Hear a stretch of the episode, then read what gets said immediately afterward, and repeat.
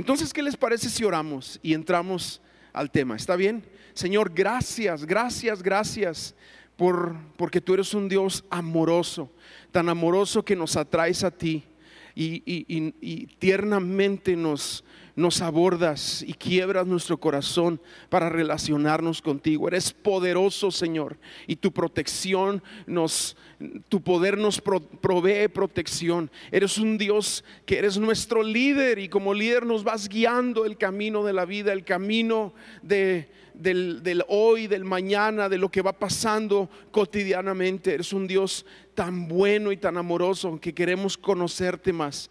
Y permítenos adentrarnos a tu palabra, abordar este grupo, este, este nuevo curso que vamos empezando el día de hoy, de poseyendo la tierra, y habla a nuestros corazones, renueva nuestro entendimiento, nuestra mente, empieza a venir con nosotros como el, como aquel eh, agricultor viene, Señor, con las tijeras y empieza a podar el árbol y caen las ramas porque sabe que cuando hay una poda, después habrá un crecimiento mayor, una cosecha mayor, un fruto mejorado. Así ven tú sobre nuestras vidas y a través de lo que vamos a hablar, empieza a ministrarnos a través de tu Espíritu Santo para que nos edifiques, nos consueles, nos exhortes hacia ti, hacia lo que quieres hacer en este tiempo, en el nombre de Jesús. Amén y amén.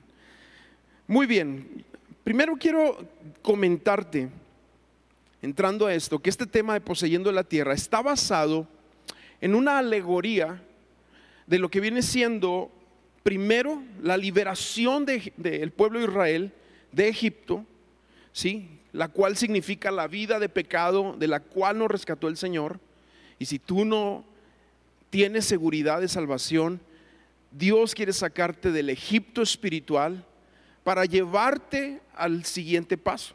Pero esta es una alegoría donde hemos salido de ese Egipto espiritual de esclavitud y así como Moisés milagrosamente y, lleno del poder de Dios liberó al pueblo de Israel, de la misma manera vino Cristo sobre nuestras vidas, sobre nuestros corazones y ni siquiera por decisión propia, sino por sus bendita misericordia, Él, Él vino y nos liberó del Egipto espiritual en que estábamos.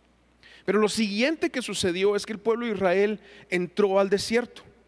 De eso vamos a hablar más adelante, pero no, no quiero spoilear como dicen ahí, ¿verdad? Pero viene el desierto donde el Señor nos permite atravesarlos con un propósito. Si nos permite atravesar los periodos de desierto con un propósito. Y tercero, y es aquí donde está fundamentada esta clase de poseyendo la tierra, es la entrada a la tierra prometida, lo que está otorgado para nosotros a través de la obra de Cristo. Y esta es una clase que realmente utilizaremos la mayoría de los versículos, muchos versículos del Nuevo Testamento, porque queremos enfocar lo que estamos viviendo como creyentes de posesión de la tierra, de la conquista espiritual a la que Él nos quiere llevar, por medio, ya te dije, a través, por medio de la obra de Cristo. Es de suma importancia que este tipo de temas, cuando se habla de sanidad interior, cuando se habla de de, eh, la palabra es muy fuerte, pero de libertad espiritual, algunos le llaman liberación. Pero cuando se abordan este tipo de temas, es de mega, de, de suma importancia que nosotros observemos la obra de Cristo. Porque si no el tema se hace un tema humanista, y yo le llamo slash libero dependiente. Yo me acuerdo cuando yo estaba en el Instituto Bíblico, esta era una de las clases que se daba. Y a, nosotros nos la daba un maestro que tenía mucha experiencia en esta clase. Y yo, la verdad, cuando estaba viendo el currículum y las clases que yo iba a tomar, porque podías tomar tus clases, esa clase yo no la quise tomar, aunque buena falta me hacía, y después la tomé cuando ya me gradué del instituto, pero no la quise tomar porque muchas de las personas que yo veía en esa clase eran personas y sobre todo chicas solteras que tendían al misticismo. Sí, mi esposa estaba en esa clase, pero se casó conmigo, ¿verdad? Y yo me acuerdo que venían a la clase y, levantaban sus manos y. Yo le digo a mi hermana, a mi, esposa, ¿por qué levantan las manos así? Como que con aflicción. O sea, esas eran discusiones ahí entre nosotros, pero pero era un tipo de misticismo donde siempre andaban dependiendo de ser liberados y, nunca terminaban de ser sanados. Y como en ese instituto tú puedas repetir las clases, la tomaban una mes y luego el siguiente periodo y luego el siguiente semestre. Y así se pasaban tres años que duraba y el instituto, se lo pasaban tomando la misma clase y nunca las veías en victoria espiritual. Entonces yo dije, no, yo no la quiero tomar, porque no me gustaba ese aspecto de la clase, porque no se trata de eso, no se trata de entrar en, un, en una rueda como ratoncito, en una situación donde jamás terminas de ser liberado, sino al contrario, basarnos en la fe, basarnos en la obra de Cristo, aplicarlo a nuestros corazones y empezar a caminar en la tierra prometida que por cierto, y, hay mucho que decir aquí, pero de eso se trata cuando Jesús dice, de tu interior correrán ríos de agua viva.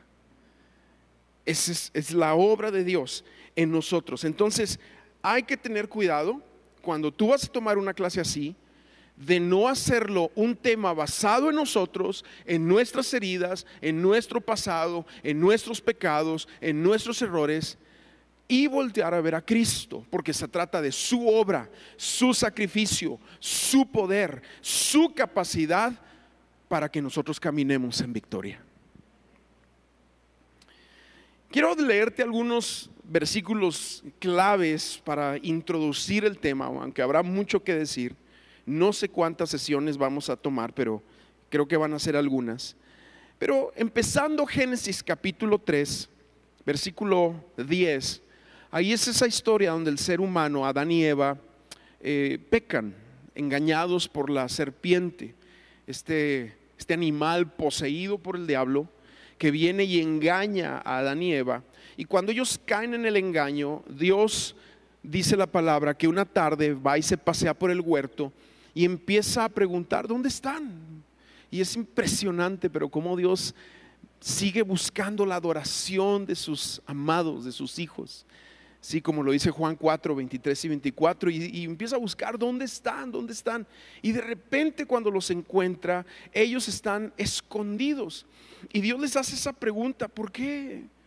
¿Por qué te escondes? ¿Por qué andas ausente?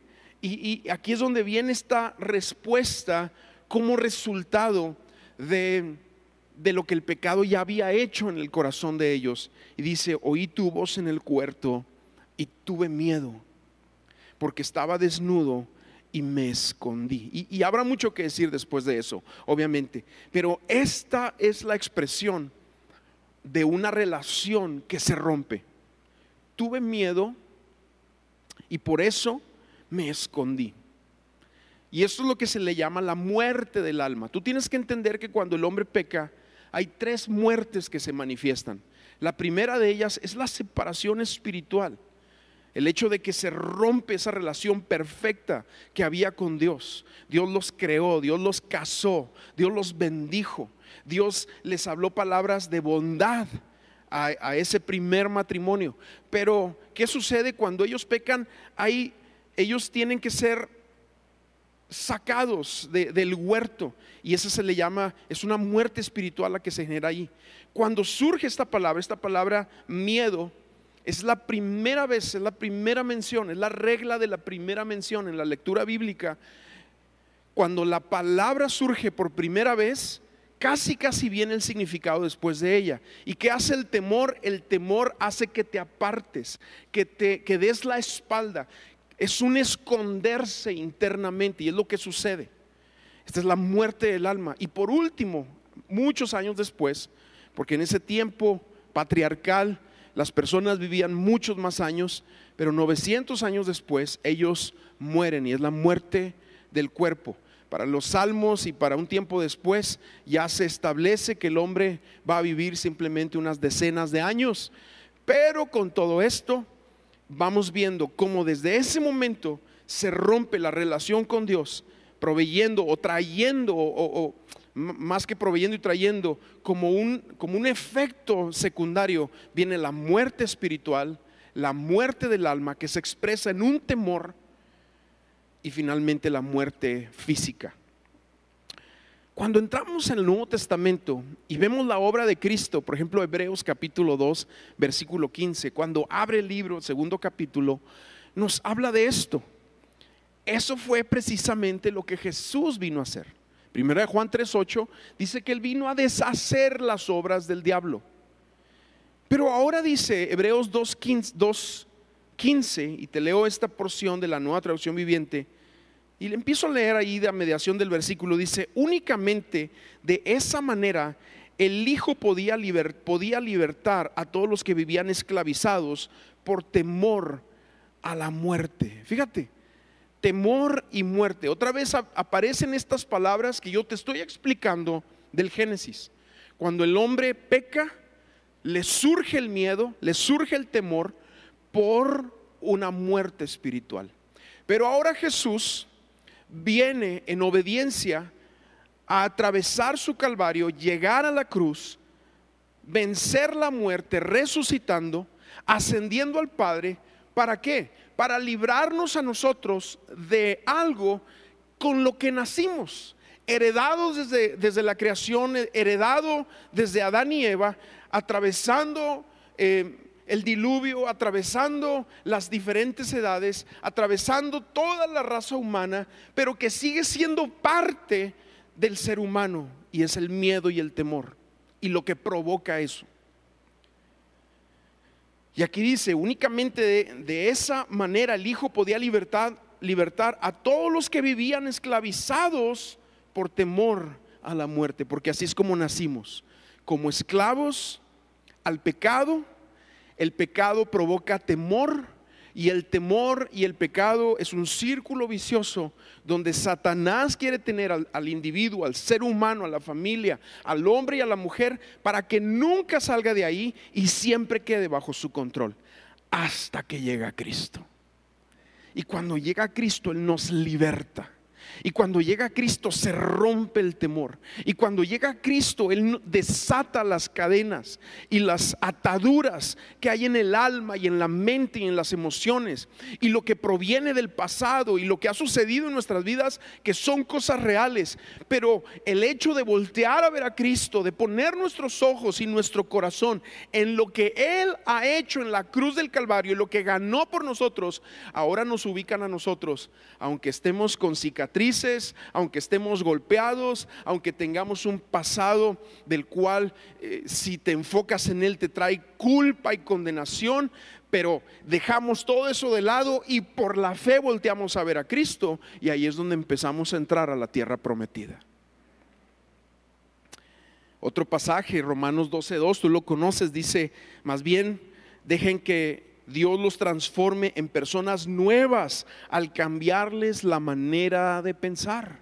Este es otro, eh, esta, este, esta clase de poseyendo la tierra es una clase que va a tratar fuertemente con la manera de pensar, sí, la manera de pensar, porque ahí es donde está la batalla, en la mente. Mucho de lo que sucede es en la mente. Lo que somos es lo que hay en la mente y va a tratar fuertemente con eso. Y aquí dice que cuando tú, sigues estos principios de buscar a Dios y permitir ser transformados, entonces dice, aprenderán a conocer la voluntad de Dios para ustedes, la cual es buena, agradable y perfecta. Otro pasaje, 1 Tesalonicenses 5, 23 y 24 también dice, y el mismo Dios de paz os santifique por completo y todo vuestro ser. Y aquí está, espíritu, alma y cuerpo. Aquí nos habla que el hombre es tripartito, como, como Dios. Espíritu, alma y cuerpo. Ahorita hay una discusión, una gran teoría de que si el hombre es nada más bipartito, o sea, lo, lo espiritual y lo, y lo material. Pero aquí la palabra, y también en, Hebreos capítulo 4, versículos 12 al 16, nos dice que el hombre es espíritu, alma y cuerpo. Y basado en eso, mucho de lo que vamos a hablar aquí también tiene un gran significado. Porque el espíritu es algo, el espíritu es lo que nace en nosotros. Nosotros nacemos muertos espiritualmente. Para explicarlo es como si naciéramos con un vacío interno que solamente Dios puede llenar.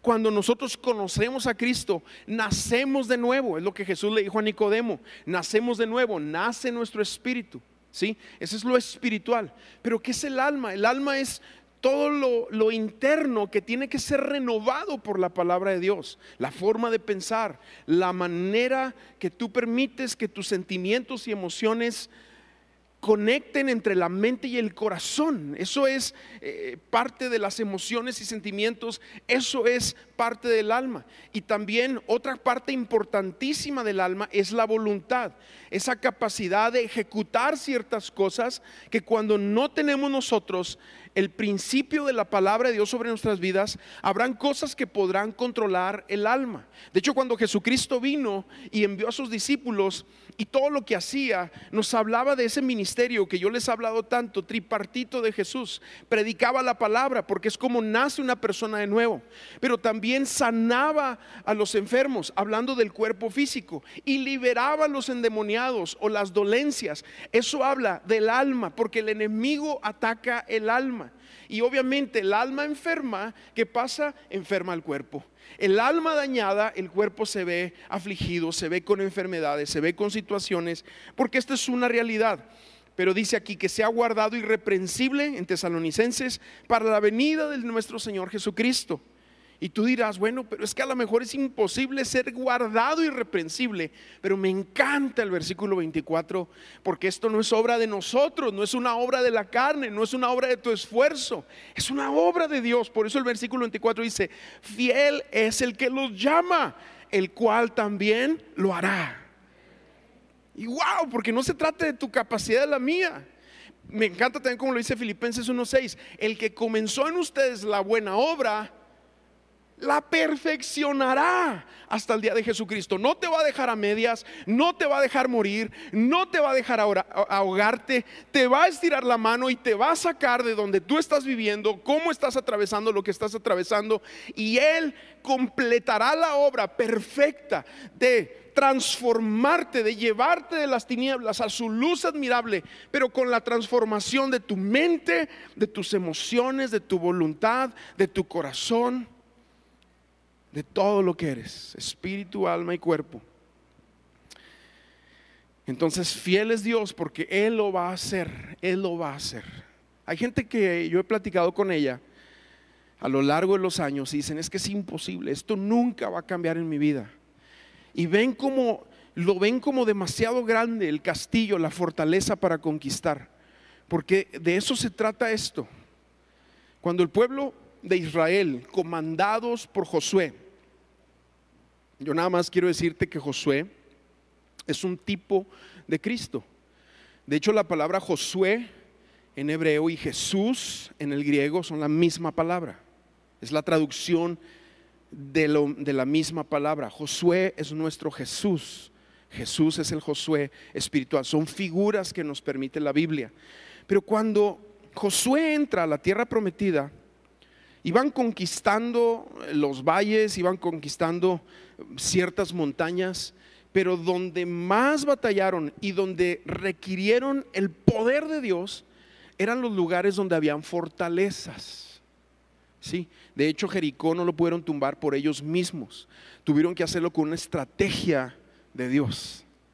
Y cuando cumplieron con la estrategia de Dios, Dios derrumbó los muros y conquistaron esa ciudad porque así son las fortalezas. Y yo te decía, al hablar con gente, dices que es que esto está demasiado fuerte en mi vida, o siento que no puedo con él, o siento que ya llegué al fondo del barril, siento que, y, habrán cosas que sean demasiado fuertes para ti, pero el poder de Dios, es el poder de Dios quien lo va a hacer.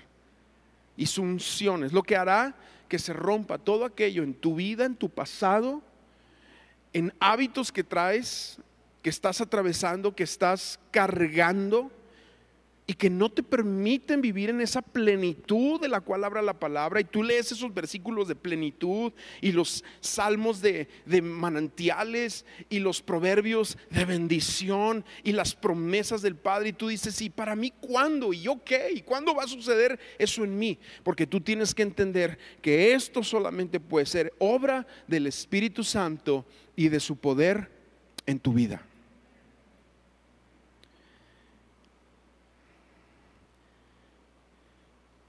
Cuando entremos a la clase, porque todo lo que te estoy diciendo ahorita es de forma introductoria,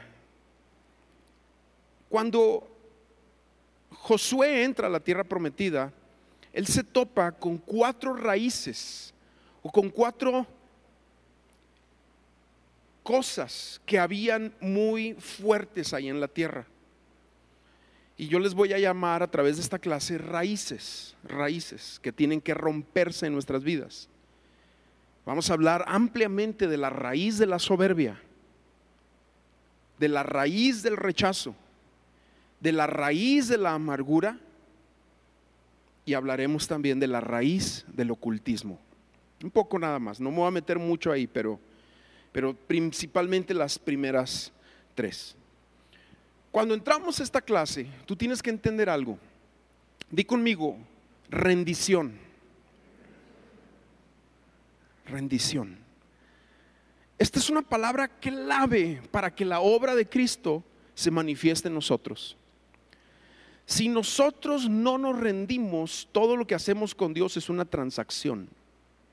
Una transacción es cuando tú vas a un lugar y dices, yo quiero comprar eso y te lo dan por lo que tú estás pagando y esperas una garantía y un beneficio y esperas algo a cambio. Es una transacción. Cuando no entendemos la palabra rendición, vamos a adorar como una transacción. Te adoro para que me des algo.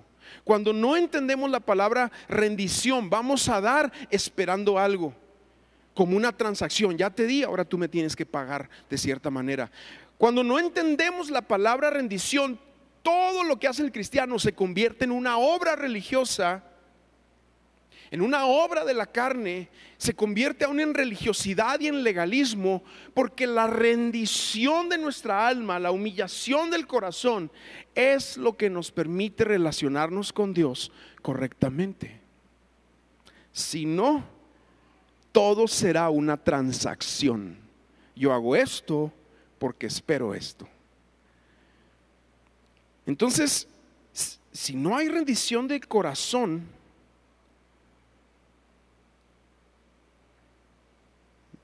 Dios, Dios que es soberano y que puede hacer todas las cosas, se detiene en trabajar en nosotros.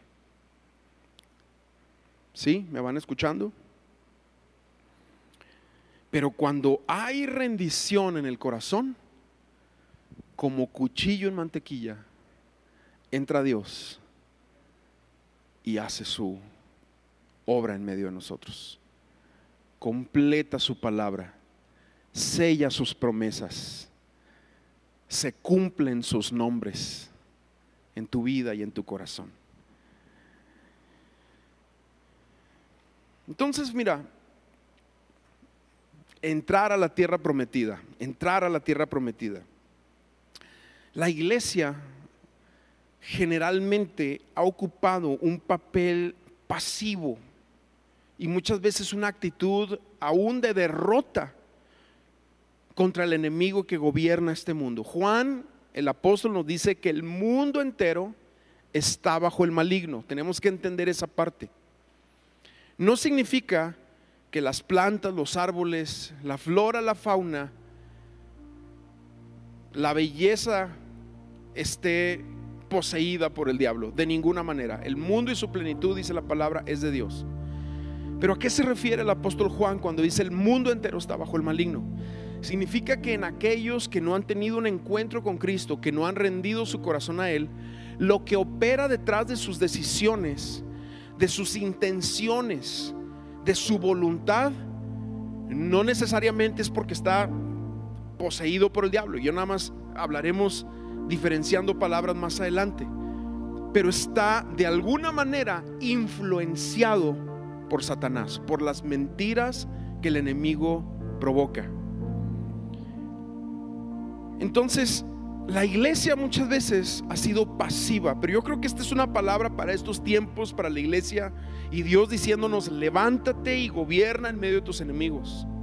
Cada vez que los patriarcas Abraham, Isaac, Jacob dieron palabras, promesas, bendiciones a sus hijos, una de las palabras que decían, y fíjate bien ahí, que vuelve a establecerse en el Salmo 110, es que el Señor te permita gobernar en medio de tus enemigos. Porque una de las partes importantísimas de la promesa y lo que Cristo ha hecho por nosotros es que no vivamos como cola, sino dice la palabra como cabeza. Que no eres cola, sino eres cabeza. Y suena muy fuerte esto, pero eso es una realidad que vivas como alguien que está en Cristo, en un triunfo, y no que vivas como alguien que, que es el resultado de una circunstancia, de una situación, pero eso es por, por lo que Cristo hace en nosotros y en nuestras vidas. Y una actitud pasiva en nuestra vida espiritual de no poseer la tierra trae como consecuencia que el enemigo permanezca en ciertas áreas en ciertas recámaras de tu corazón, de tu mente, y, no te das cuenta, pero se refleja en ciertas actitudes, en decisiones que tú tomas, porque, porque falta tumbar esas últimas fortalezas que hay en tu vida. Sí, falta derrotar esas fortalezas.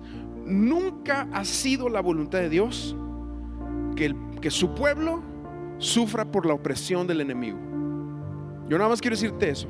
No es la voluntad de Dios que el pueblo de que su pueblo, el pueblo de Dios sufra a causa de la opresión del enemigo. Dios quiere que su pueblo sea un pueblo victorioso, un pueblo fuerte, que pueda gobernar en las circunstancias en vez de ser gobernados por ellas, un pueblo que pueda determinar la voluntad de Dios y tomar una dirección correcta en vez de ser dirigidos, ya te decía ahorita, por las circunstancias de la vida, pues es que así pasó, es que así fue. No, no, no, no, es que hay hay una autoridad que Dios ha otorgado a tu vida para que tú la tomes y camines en ella. Dios quiere que su pueblo magnifique el nombre del Señor, el nombre de Cristo, y que haya hecho de Él su torre, su refugio, su escudo, su protección, su conquistador. Vamos a aprender de las armas espirituales, vamos a aprender de, nuestras, de nuestra armadura espiritual, que yo sé que lo has leído muchas veces, pero es importante que si ya lo has leído lo recordemos y si no lo, has, si no lo sabes, que lo abordes en tu vida de una manera eh, muy importante. El enemigo trabaja a través de dos áreas muy importantes en la iglesia. El engaño y la pasividad. El engaño y la pasividad. El enemigo trabaja sutilmente a través de mentiras. Vivimos en un mundo que por años ha estado metiendo una propaganda en cuanto a estilos de vida, una propaganda en cuanto a decisiones que la gente tiene que tomar. Y, nos está metiendo esa propaganda constantemente y de repente encuentras a creyentes que se han creído esa propaganda y que piensan, aún siendo contraria a las escrituras y a la palabra de Dios, que es correcta. Porque el enemigo trabaja a través del engaño.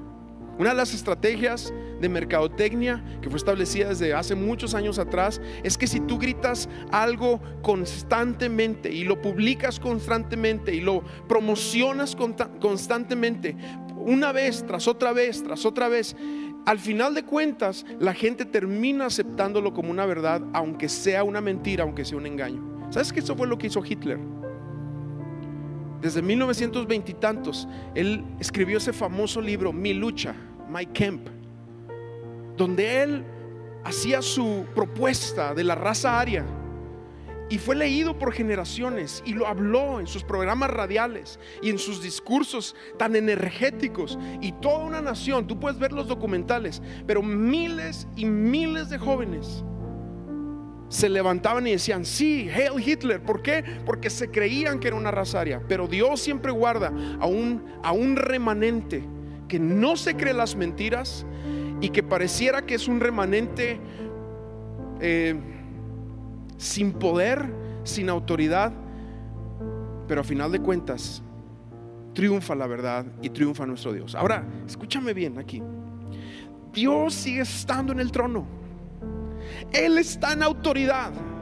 Aunque tu vida tenga tremendos eventos y hayas tenido pérdidas y derrotas y pecados y estés atravesando por culpa y por situaciones desérticas y estés en momentos de aflicción, yo quiero recordarte que tu Dios sigue siendo un Dios que está vivo, es bueno, está en autoridad, sigue estando en su trono. Nos podremos mover nosotros, pero la roca sobre la que estamos parados no se mueve. Ese es nuestro Dios.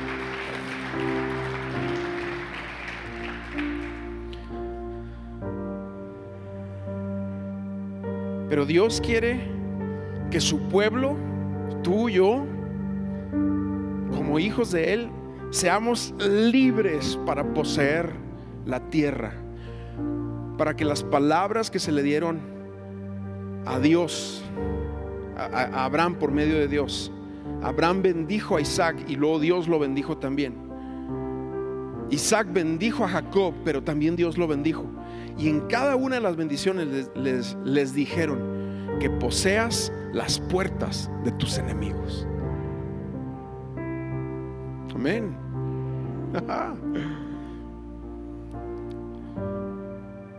Híjole, miren, ay Dios mío, ¿cómo lo voy a hacer? Ya se me acabó el tiempo y no voy ni a la mitad aquí. Bueno, nada más déjame, te doy algunos principios para ir terminando aquí. Uno de los principios de la tierra prometida es que lo que Dios nos ha dado no lo vamos a poseer automáticamente. Ah, híjole, esto suena raro y a veces chocante. El trabajo de Dios fue dar la tierra prometida, el de Israel fue tomarla, recibirla, poseerla.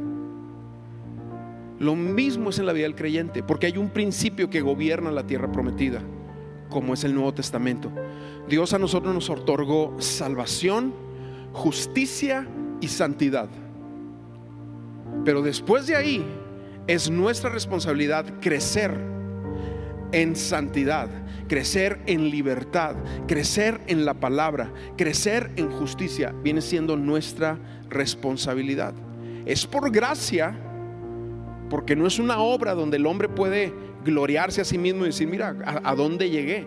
Esa era la intención de Babel, de la torre de Babel. Pero esto es por gracia, es una obra de Dios. Pero el principio fundamental de la tierra prometida, recuerda que cuando ellos entran a la tierra, al siguiente día de entrar, dejó de caer maná. Dejó de caer maná.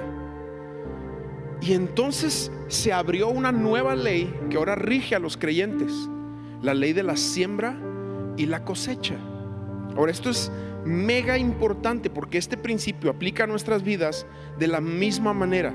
Se nos ha otorgado salvación, ya te dije, santidad y justicia. Se nos ha otorgado la gracia para que, basados en la obra de Cristo, podamos vivir en la manifestación del reino de Dios sobre nuestras vidas. Pero va a ser importante que tú y yo entendamos que necesitamos caminar como lo dice Hebreos 6:12. Fíjate, este pasaje es muy revelador. Me encanta en la Reina Valeria 60, pero aquí lo puse en la NTV. Dice, entonces, Hebreos 6:12, no se volverán torpes ni indiferentes espiritualmente. En cambio, la Reina Valeria 60 dice eh, flojos, habla de flojera espiritual. Pero dice, en cambio, seguirán el ejemplo de quienes gracias a su fe y su perseverancia, heredarán las promesas.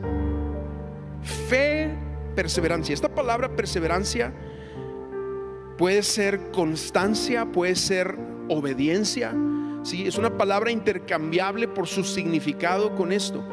Fe y obediencia, fe y perseverancia, fe y constancia, fe y obediencia heredan promesas.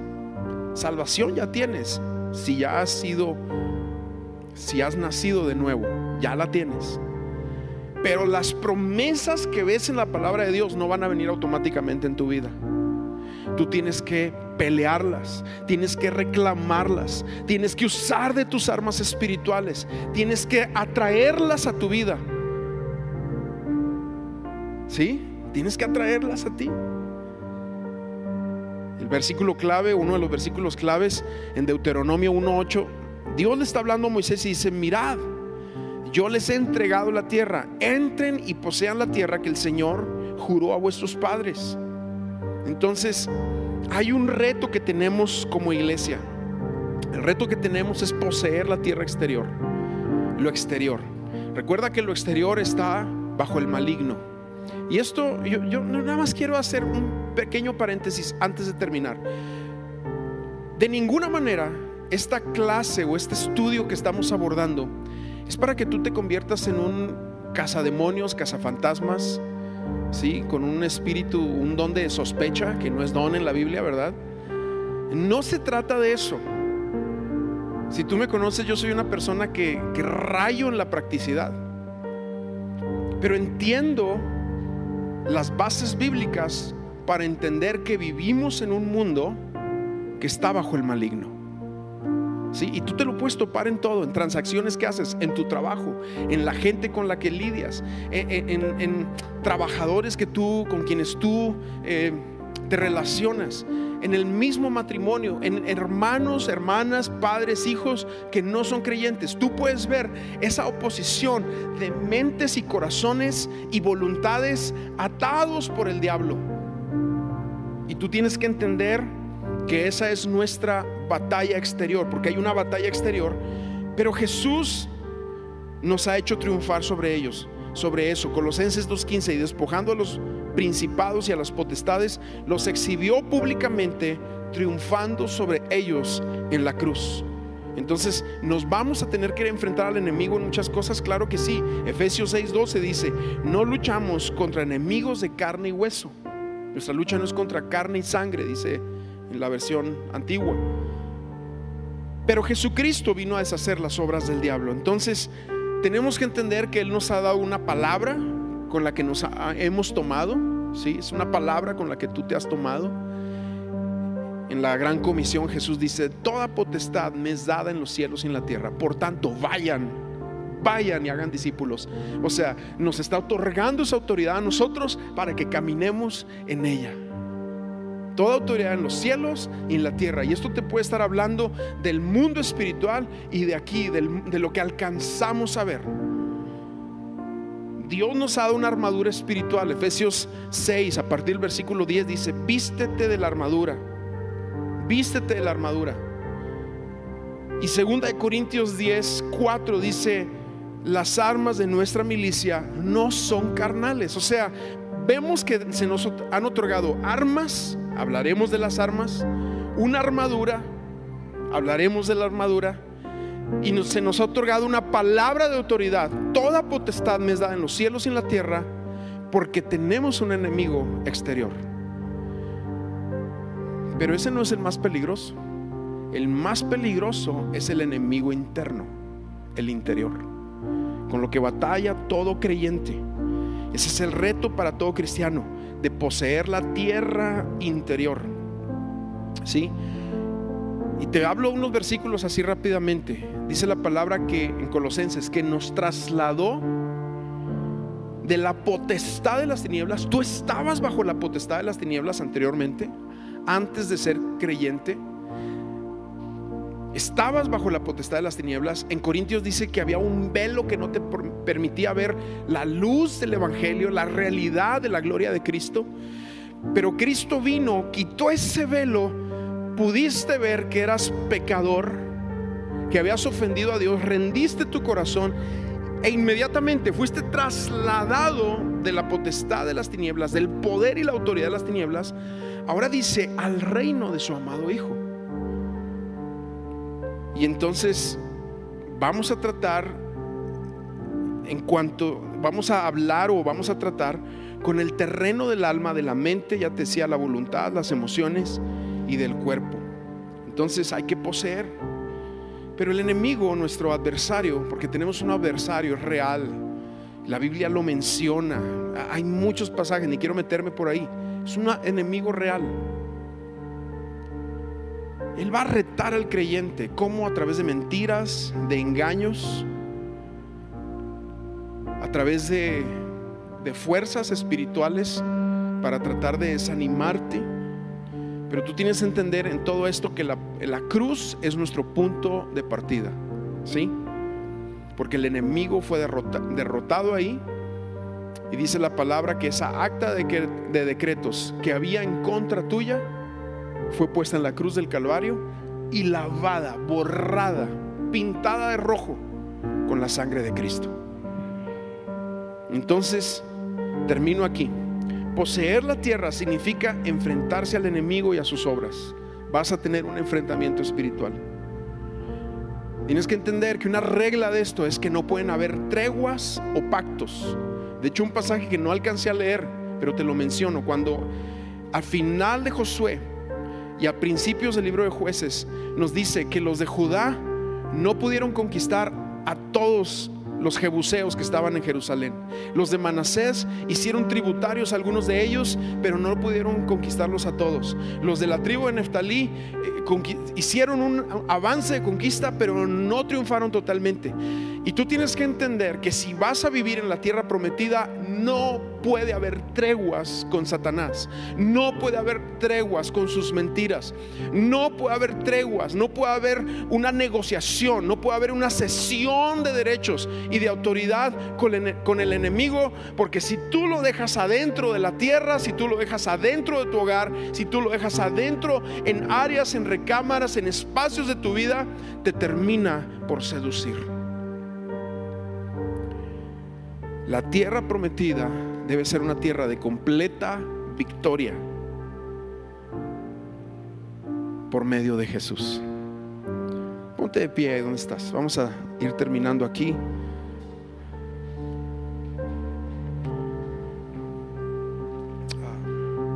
Amén, amén. Gracias. Gracias. Amén. Señor, gracias Gracias. Gracias, Padre, por lo que tú ya has hecho. ¿Por qué no levantas tus manos y le dices gracias por lo que hiciste en la cruz del Calvario? Lo aplico a mi vida, a mi corazón. Lo tomo a mí. Señor, no me quedo con las ataduras del pasado. No me quedo con la obra del enemigo, ni en mi mente, ni en mis emociones ni en mi corazón, ni en mi voluntad, en nada, Señor. Yo creo que tú has hecho la obra y es completa en mi vida, Señor. Completa en mi vida. Y ahora camino hacia ella, camino hacia esa obra completa que tú me has otorgado. Hoy, Señor, queremos ser ese ejemplo de hebreos, de aquellos que por la fe y la constancia heredaron promesas. Yo oro por todas las promesas que están aquí para tus hijos, que están en los aires y que no han bajado a nuestras familias, a nuestros hijos, a nuestro corazón. Señor, que tú rompas todas las mentiras, toda la atadura, todas las raíces que ha metido el diablo en la tierra de nuestro corazón, que ha sembrado a lo largo de nuestra niñez, nuestra adolescencia, nuestra juventud y que nos mantiene atados en tantas cosas, pero que tú vienes y tú rompes por medio de la obra de Cristo, por medio de su sangre poderosa, tú rompes todo en nosotros, Señor, que tiene que ser quebrantado para que vivamos en la victoria que hay en, esa tierra de promesa.